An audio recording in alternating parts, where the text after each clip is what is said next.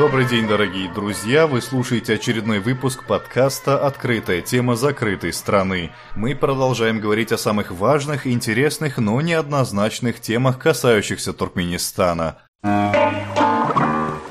Вот и случилось неизбежное. После двух лет кокетства Туркменистан все-таки отменил бесплатный газ, свет и воду. Нельзя сказать, чтобы это было неожиданно. Именно с этой темы мы начали нашу серию аудиоподкастов, и об этом мы писали последние пару лет на сайте Хроника Туркменистана – к сожалению, судя по всему, как я предполагал в предыдущей программе, никаких кредитов Туркменистан все-таки не получил, а тех денег, пусть даже и немалых, которые собрали с коррупционеров, явно не хватит на покрытие всех бюджетных дыр. Жители Туркменистана готовятся платить за услуги ЖКХ, а я давлюсь своей шляпой, как и обещал кому-то в комментариях на нашем сайте. Для тех, кто не слушал предыдущий выпуск, я поясню коротко. Дело в том, что в конце мая в Туркменистане значительно упал курс доллара на черном рынке, а с 7,5 до 6 манат, и он продолжает держаться на этом уровне и сегодня. Я понадеялся, что это связано с ростом предложения, то есть э, с тем, что на рынке появилось большое количество долларов, однако, судя по всему, на рынке стало меньше манатов, то есть Центробанк ограничил движение э, наличной валюты. Спасибо, что пояснили этот момент в комментариях.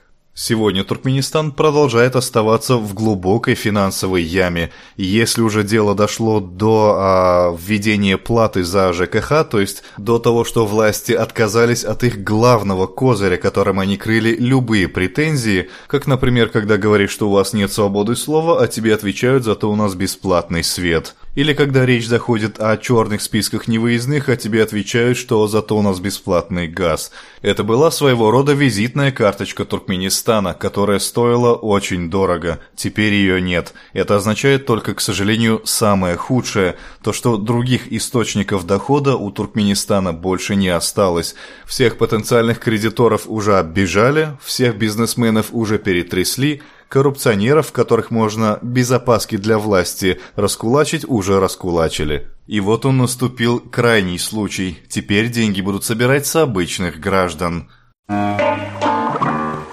худшего времени для проведения подобных в кавычках реформ придумать сложно. Более половины населения страны безработные, цены на продукты растут, те, кто все еще работает, отдают часть своей зарплаты на Азиаду. Это при том, что никто из туркменистанцев никак не может понять, для чего эта Азиада в принципе нужна, особенно сейчас, когда денег и так нет. И вот именно в этот момент президент вдруг объявляет, что население теперь должно будет само оплачивать электричество, газ и воду, то есть правительство создает своими руками идеальные условия для возникновения социальных бунтов. В то же время с идеей отменить бесплатный газ, свет и воду я должен признаться согласен, ведь изначально было понятно, что бесплатные коммунальные услуги – это своего рода некий социальный договор, как любят говорить политологи, когда государство отдает населению бесплатные э, коммунальные услуги, в обмен же население молчит, а президент продолжает делать все, что ему захочется, несмотря на законы и конституцию.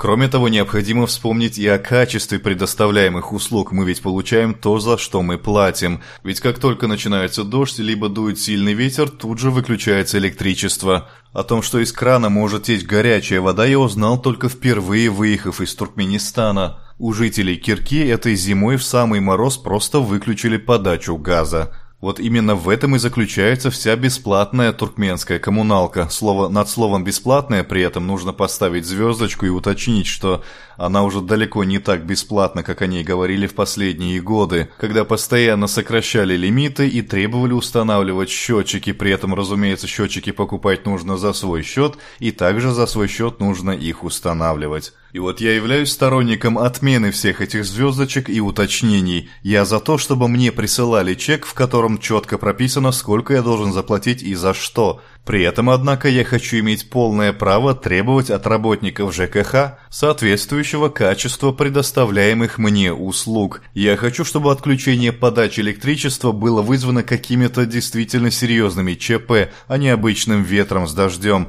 И я хочу, чтобы у меня в кране текла и холодная, и горячая вода 24 часа в сутки. Верю ли я в то, что теперь это может случиться, когда в Туркменистане была введена оплата коммунальных услуг? Да разумеется, нет. Туркменистанцы теперь получат те же самые услуги с тем же самым качеством, просто теперь за это нужно будет платить. В целом я за отмену льгот, но прежде чем отменять бесплатную коммуналку, государство должно убедиться, что население имеет возможность эту коммуналку оплачивать, во-первых, а во-вторых, оно должно обеспечить меня качественным товаром, в данном случае качественной подачей электричества, газа и воды – то есть государство должно отменять эти льготы, когда уровень э, жизни населения находится на высоком уровне, а не наоборот.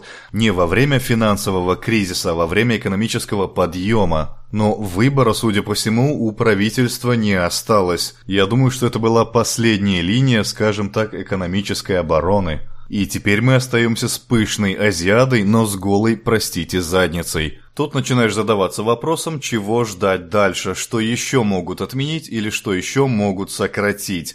На мой взгляд, руководство Туркменистана так или иначе старается следовать некоторым рекомендациям Международного валютного фонда. Именно МВФ разработал для Туркменистана программу по выходу из кризиса. И на мой взгляд, рекомендации вполне здравые, хотя многие МВФ, конечно, недовольны, почему они не осуждают руководство Туркменистана, почему они не делают замечания президенту.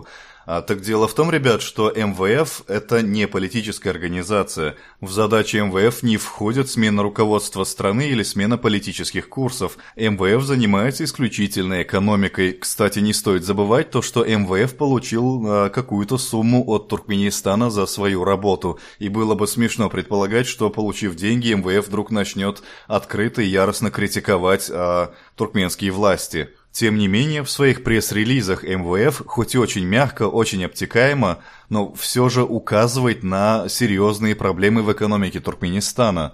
Если вчитываться между строк, даже человек, не имеющий экономического образования, может примерно себе представить, чего стоит ждать дальше. Например, в предыдущем пресс-релизе МВФ призывал Туркменистан отказываться от инвестиций, от социальных инвестиций, под которыми, разумеется, имелись в виду те самые льготы. В своем новом сообщении МВФ призывает власти Туркменистана отказаться от фиксированного курса маната к доллару, а кроме того советует вернуть открытую конвертацию. Помимо этого, властям Туркменистана порекомендовали открыть э, данные о статистике об экономике. Этот шаг позволит инвесторам оценивать свои риски и поможет привлечь инвестиции в Туркменистан, по мнению МВФ. Еще одной важной рекомендацией, по крайней мере мне так показалось, что именно это имелось в виду, а, руководство Туркменистана посоветовали а, снизить траты на бесполезные дорогостоящие инфраструктурные объекты, те самые мраморные памятники. Это три самых важных пункта, которые я выделил из последнего пресс-релиза МВФ. Что касается заявления о позитивном прогнозе, о росте возможном ВВП в следующем году на 6 чем-то там процентов, о сокращении инфляции, дефицита и прочего-прочего, я бы не стал обращать внимание на эти данные. Дело в том, что эти прогнозы были получены на основании данных, которые э, МВФ предоставило правительство Туркменистана, о чем МВФ четко указывает в своем пресс-релизе тем самым скинув ответственность за результаты этих прогнозов на правительство Туркменистана и его данные. На мой взгляд, все три озвученные а, рекомендации МВФ туркменскому руководству являются очень сложно выполнимыми для Туркменистана. Даже если их можно теоретически выполнить, то это очень сильно ударит по самолюбию руководства. Если открыть свободную конвертацию, это будет означать, что бюджет страны сократится вдвое, так как вырастет курс доллара а, уже официально. И жить на широкую ногу, как это происходило раньше, руководство страны уже не сможет. Пойти на сокращение строительства различных беломраморных зданий тоже будет очень непросто, потому что это может сильно ударить по имиджу страны. Кроме того, успех политики президента, на мой взгляд, измеряют именно количеством мраморных зданий. По крайней мере, на мой взгляд, именно такая логика сидит в голове туркменского правительства. Что касается публичного раскрытия экономической статистики, это, мне кажется, скорее отпугнет потенциальных инвесторов, чем привлечет их. И даже если в первый раз опубликовать подкрученные липовые нарисованные данные, уже на следующий год инвесторам станет понятно, что и как, а имидж при этом будет подорван очень надолго. И данным туркменской статистики уже вряд ли кто-то будет доверять. И даже если эти данные будут опубликованы, я думаю, что на их основании можно будет сделать далеко не самые радужные выводы о состоянии туркменской экономики и туркменского общества. К примеру, однажды президент с гордостью озвучил цифру э, ВВП на душу населения в Туркменистане – и из этих цифр мы легко посчитали, собственно, количество этих душ в Туркменистане, которых, по нашим подсчетам, оказалось около 4-4,5 миллионов. Эти же данные позднее подтвердились из наших источников, которые смогли получить результаты переписи 2012 года. По итогам этой переписи оказалось, что в Туркменистане проживают 4,7 миллиона человек. И это была только одна цифра, а теперь представьте, что можно будет узнать о Туркменистане если вдруг будут опубликованы достоверные официальные статистические данные. Это, пожалуй, все, о чем я хотел поговорить сегодня. Я очень рад, что вы дослушали это до конца. Свое мнение можете оставить в комментариях, либо написать мне на mail хроникатм собачка gmail.com. А пока все, всего доброго и до связи. Ветер, море буря, море воют